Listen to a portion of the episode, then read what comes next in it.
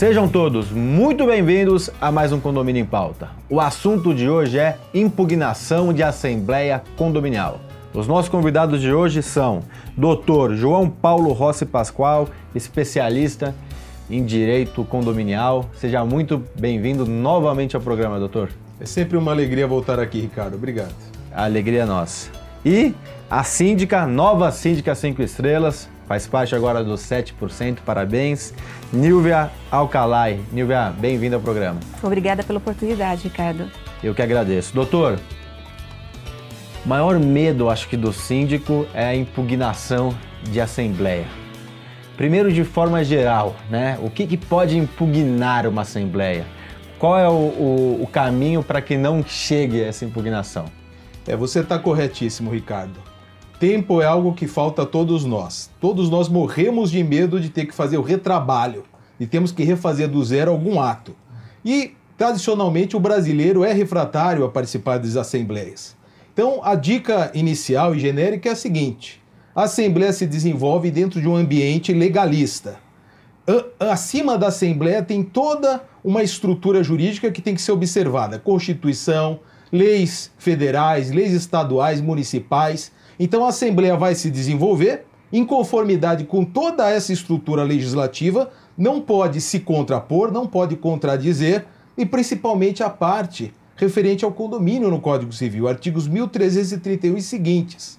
Então é observar tudo isso que é obrigatório para todos nós, observar a lei, qualquer é, atitude ou sugestão, vamos dizer, suspeita, que falte essa firmeza jurídica deve ser rechaçada, deve ser debatida para nós evitarmos esse tipo de impugnação. Doutor, de maneira simplista, obviamente, simplista de algo que é complexo, seguir a legislação e a convenção do condomínio. De Exatamente. Maneira, de maneira simplista. É isso mesmo. Nilvia, acredito que você pelo menos já tenha sofrido uma ameaça de tentativa de impugnação. Já a primeira pergunta, já sofreu uma tentativa ou real de algum processo para impugnar uma decisão ou uma assembleia? Não. Não, até o momento não tivemos nenhum caso ainda de real, não. Mas ameaça com certeza. A ameaça de vez em quando acontece sim. E como lidar com essa ameaça quando chega? Ela foi presencial, foi em grupos de WhatsApp, porque hoje é, é geralmente por aí que vai, né? Sim, é, foi, foi informal, né? Mas a gente tinha argumentos, tínhamos argumentos com o apoio da administradora, conseguimos responder as questões, sanar as dúvidas e ver que realmente a gente tinha seguido o roteiro correto e como manda a legislação, como manda a convenção. E aí é exatamente o que eu falei, é, é seguir de maneira simplista algo complexo, que é seguir a convenção e o, a, a legislação atual do nosso país, que segue, né, doutora? A gente tem nesse momento vigente, nós estamos que dia? E ainda, sim, Começo ainda, de outubro. É, estamos no dia 6 de outubro, ainda temos vigente em nosso país a possibilidade até 30 de outubro, de realizar uma assembleia de maneira virtual. Então, é, anterior a isso, nós tínhamos uma dúvida, não quero entrar nesse mérito, né? Mas nós temos hoje uma, como diria meu avô, indubitavelmente nós podemos fazer uma assembleia também de maneira virtual, sem nenhum tipo de receio, desde que cumpra-se os ritos, cumpra-se a legislação, correto? É isso mesmo, corretíssimo. E um erro que infelizmente é muito comum que dá aso a esse tipo de impugnação, até anulação, é se contrabandear, se importar assuntos para fins de decisão que não constaram da ordem do dia. Isso conflita com a lei e conflita com o espírito democrático que é a vida em condomínio. Como é que eu, vou ser de surpresa, não tive a chance de me preparar, de trazer documentos e, e um assunto surge de supetão de inopino numa assembleia. Então estou dando um pequeno exemplo. O famoso assuntos gerais que se tentam tornar deliberativos. Né? Exatamente, né? isso mesmo. E não é só isso, né? Uma outra coisa errada que acontece, e aqui trago a nível para a conversa novamente, a questão de um assunto derivar de outro, né? Algo que está muito Exatamente. próximo, e aí você, ah, já que deliberamos que vamos fazer a X, então vamos fazer o X.1 Acho que isso é uma coisa corriqueira e você, Nilvia, é síndica de um condomínio muito grande, é uma síndica de um condomínio que é uma cidade, né? Exatamente. Que tem acho que mais de 3 mil moradores.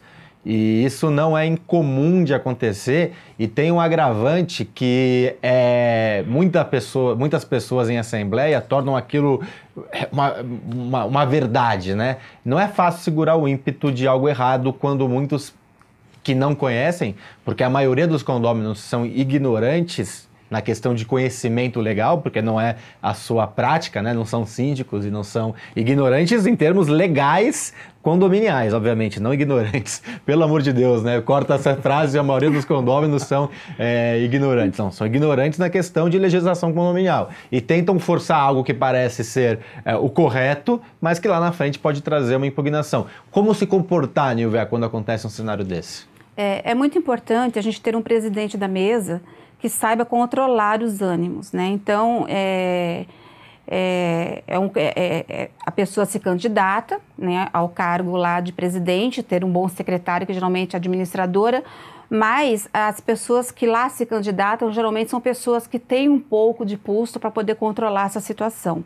Isso ajuda muito no decorrer do processo. Quanto aos assuntos gerais, acontece muito mesmo, como o professor colocou, das pessoas quererem, dentro de assuntos gerais, deliberar coisas que não podem ser deliberadas quando está na pauta.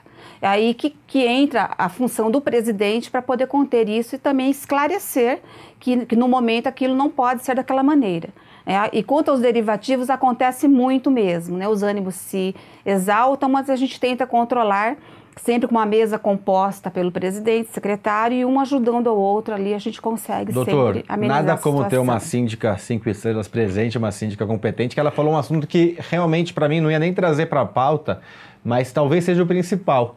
Porque se quem manda na Assembleia? Quem é o, o, o comandante? A figura-chave é o presidente, sem dúvida alguma. Se esse presidente for uma pessoa é, sem conhecimento, e muitas vezes o é, ou não tão poucas vezes o é, ele pode levar a uma, um caminho errado, né, de uma deliberação que não poderia ser feita, né, e aí é, essa Assembleia tem, tem a possibilidade de ser impugnada parcial ou total. Então a gente pode considerar aqui, muito bem colocado, que a eleição de, do, do presidente é um dos principais pontos, né?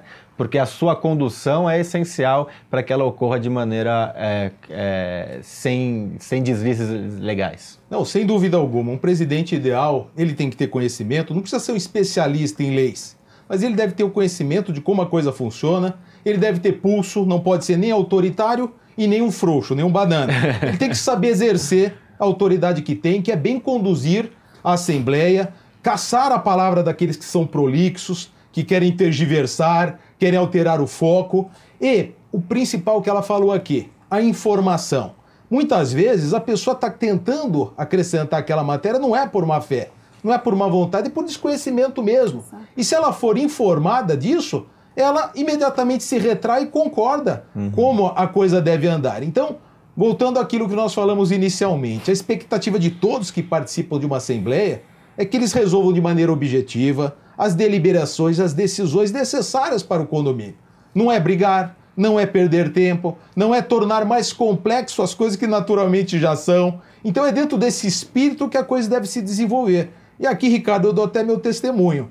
Eu acredito que nesse espírito de pandemia, de assembleias virtuais, as pessoas se tornaram mais objetivas e mais tolerantes.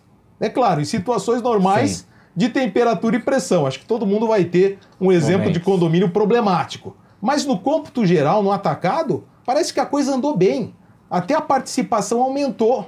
Porque o problema de mobilidade, o problema é, do eles tempo se envolveram, Eles perceberam também, né, doutor, que, que, quanto é importante um condomínio e um síndico, né? Porque o síndico fechou a área comum, abriu a área comum, permitiu a entrada, proibiu a entrada, permitiu reforma. Quer dizer, eles viram que e, e existe um mini prefeito, talvez, ou um mini governador ali comandando o condomínio e quanto importante é esse universo condominial. Nilvia, para terminar o primeiro bloco, eu queria que você falasse da importância de ter um advogado do seu lado numa assembleia é, de condomínios. É, isso é primordial mesmo, né? não só é, na assembleia, mas como antes, né? na hora de você fazer a convocação, que a convocação esteja corretamente feita, que é, constasse a deliberação, se a gente tem que é, votar algo que precisa de quórums diferenciados. Então, tudo isso é muito importante que passe pelo jurídico também, não só o momento, né? Porque no momento ele vai estar apoiando Sim. o que está sendo dito.